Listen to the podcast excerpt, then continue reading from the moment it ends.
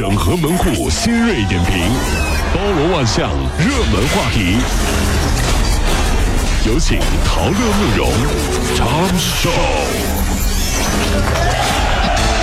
整合最近城所有的网络热点，关注上班路上朋友们的欢乐心情。这里是陶乐慕容加速度之 Tom Show。北京野生动物园昨天呢做出官方回应，经过核实，媒体所报道的游客在白虎观赏区下车这件事情是属实的。事发生在十九号十点二十分，就在白虎观赏区，一家人停车之后还下车开始观赏。有有视频为证啊！哎呦，现场的工作人员赶紧上前劝阻，经过劝阻呢，这游客上车了，继续游览，可呃未发生涉及到游客的安全事故。那么园区呢已经是通过隐蔽的这个隔离措施呢，将这个猛兽啊和游客包括工作人员进行了一个绝对的隔离。那么园区是鼓励游客在游览的过程当中可以开车窗、开这个天窗来观赏野生动物，充分体验人与自然、人与动物的融合。但是不允许游客下车。呃，去哪里游玩啊，一定要遵守哪里的规定啊，嗯不要太相信老虎的自制力。咱们打个比方啊，你在单位加班呢，饿得不行了，满办公室晃悠找吃的，忽然有一个人拿着一只烤乳猪在你面前晃，你不动心？那人家老虎也是在园区里上班的好吗？人家也是为了讨口饭吃好吗？你以为你自己在他眼里不是烤乳猪啊？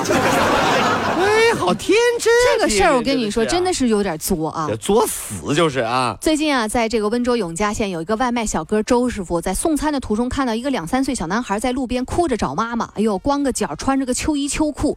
这个外卖小哥赶紧把自己的外套脱下来，真棒啊！裹住了小男孩，抱着他为他取暖啊，直到民警赶来才离开。让我们给外卖小哥一点掌声，谢谢您啊！真是。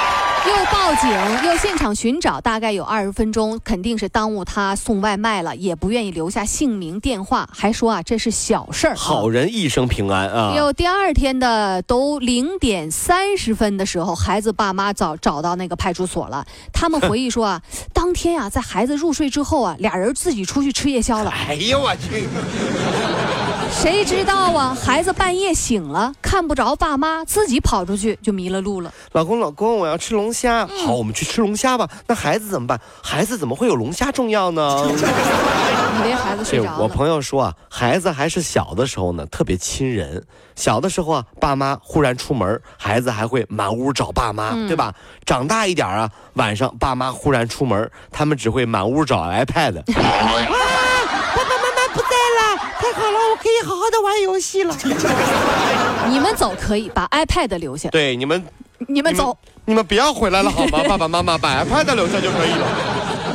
啊，开学不到一个月啊，住在东莞的王先生又一次被儿子的班主任叫到学校批评去了。有着同样经历的呢，还有何先生。有一次女儿忘带作业了，班主任在教室门口啊，把他的和孩子一起给批评了一顿。啊，他说啊，批评我可以，但是你不能当着孩子的面儿。当父亲的生气了啊？没过多久啊，这父亲就给女儿转学了。为什么？每个爸爸在孩子的心中都是伟大的，是孩子的榜样。我不能让人把孩子心中的爸爸形象给毁了，这比什么都重要。这是一个父亲的尊严啊！所以，因为这个原因，何先生给女儿转学了。对此呢，王先生也完全认同。说实话，我也有同感啊，特别是家长会，老师各种批评，家长各种难堪。最恐怖的是家长会，家长会，对不对？嗯，你为什么还要孩子陪同参与？你 这不挑拨吗？我觉得家长会啊和第三者是没有区别的，他们的作用都是破坏家庭，相亲相爱。这话。反正反正每次家长会回来啊，如果爸爸打我呢，那一定是因为我表现的不够好；嗯没有打我呢，那一定是在和妈妈商量谁打我比较好。老婆，就这熊崽啊，就这熊孩子，这玩意儿怎么怎么你打我打，你打我打啊！你你这这这回你打，这回你打啊是吧我？我我省省，我上回手都肿了。哎呦，我告诉你不行不行，这回我们混双，男男女混双打，熊色这玩意儿，我瞅大的。别听我俩的啊，这没有这事儿。对对对啊哪有家长这么干的？关键问题是什么？就记得就是。老师在孩子面前给家长留足面子，对因为孩子跟家长在一起时间特别多啊，这样各位上班脱口秀的兄弟姐妹们，我是陶乐，在这儿小弟有事儿相求，您呢加一下我们的微信公众号，微信公众号您搜索“电锯侠”，电呢是电影的电，剧呢是电视剧的剧，侠呢就是侠客的侠，电锯侠。三分钟神剧推荐给你好看，更多精彩，记得关注我们的电锯侠微信公众号。看完我们的精彩呈现，您呢以后看什么片子都不用纠结了。也麻烦各位帮我们多做宣传，在这儿谢谢您啦。近日啊，有一篇名为《校长怒了》，还有多少假课文儿？在侮辱孩子的智商，这个帖子在网上现在传的特别火。某版本的二年级课文当中，课本当中呢有一篇课文叫《爱迪生救妈妈》。哎，我也学过这个啊。根据史料记载，爱迪生小时候的那个年代根本就没有阑尾炎手术。这个课文所描述的内容是根本不存在的。你瞅瞅，对此有专家就表示说，这个语文啊，包括虚拟文学。容许虚构，专家说可以虚构哦，可以理解是不是？你是这意思不？哟西，大家不要纠结什么爱迪生没有割过阑尾啊，达芬奇没有画过鸡蛋啊，这个也是真的，达芬奇没有画过鸡蛋啊，从来啊，华盛顿也没有砍过樱桃树哦，这些都是假的哦，各位啊，如果没有这些课文，长大了我们怎么会写年终总结呢？啥意思啊？瞎编呗。哎呀。小时候不多学点瞎编的文章，长大了怎么瞎编？是不是？啊！近日啊，广州的陈先生在市场买了一斤冷冻虾，发现那个虾头和虾身连接的地方有那个透明的胶状物。经过检查，这个冷冻虾的体内的胶状物啊是可食用的海藻明胶。哎呀妈，这玩意儿都造假呀！可推断是人为添加。这商家这个举动啊的主要目的呢，就是把那个虾头和虾身能连在一块儿，然后让那虾的卖相更。漂亮一点，广东相关部门啊已经是立案调查了。多可怜，哎，小虾去海鲜市场找自己的妈妈，妈妈头在别的叔叔的身体上。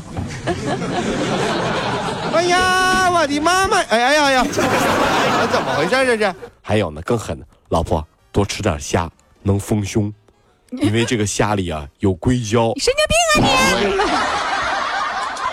你不你神经病！你尝你尝尝你尝尝，这玩意儿吃硅胶补硅胶嘛？是不是？全国超过三百家分店的黄记煌再曝后厨内幕，杭州也有啊啊！二零一三年已经是曝光过了，有的负责人就不是也道歉了吗？可是竟然再次出现了食品安全问题，没有健康证的厨师，那个蔬菜啊配料也不清洗，而且说呢，说我这是不能洗的，洗了会烂的，用过期的酱料。令人更震惊的是，竟然用八四消毒液来洗碗。哎呦，如果呃稍有残留，后果不堪设想啊！黄记煌，哎呀，点名好几次了，怎么这样呢？屡教不改啊！就是胆儿太大。我听说黄记煌啊，在南方啊，他这品牌一直很难打开局面。嗯，因为我南方的朋友啊，一直以为这个牌子叫防记房，那叫黄记煌。你说什么？黄记煌？黄记房啊？我哪里说错了吗？明明就是防记房啊！这个牌子你难道不知道吗？黄记房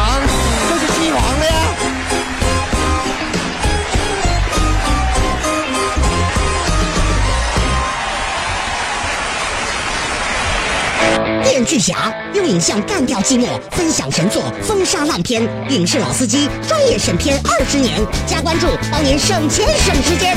微信搜索公众号“电锯侠”，电视电影的电，剧是电视剧的剧，侠是侠客行的侠。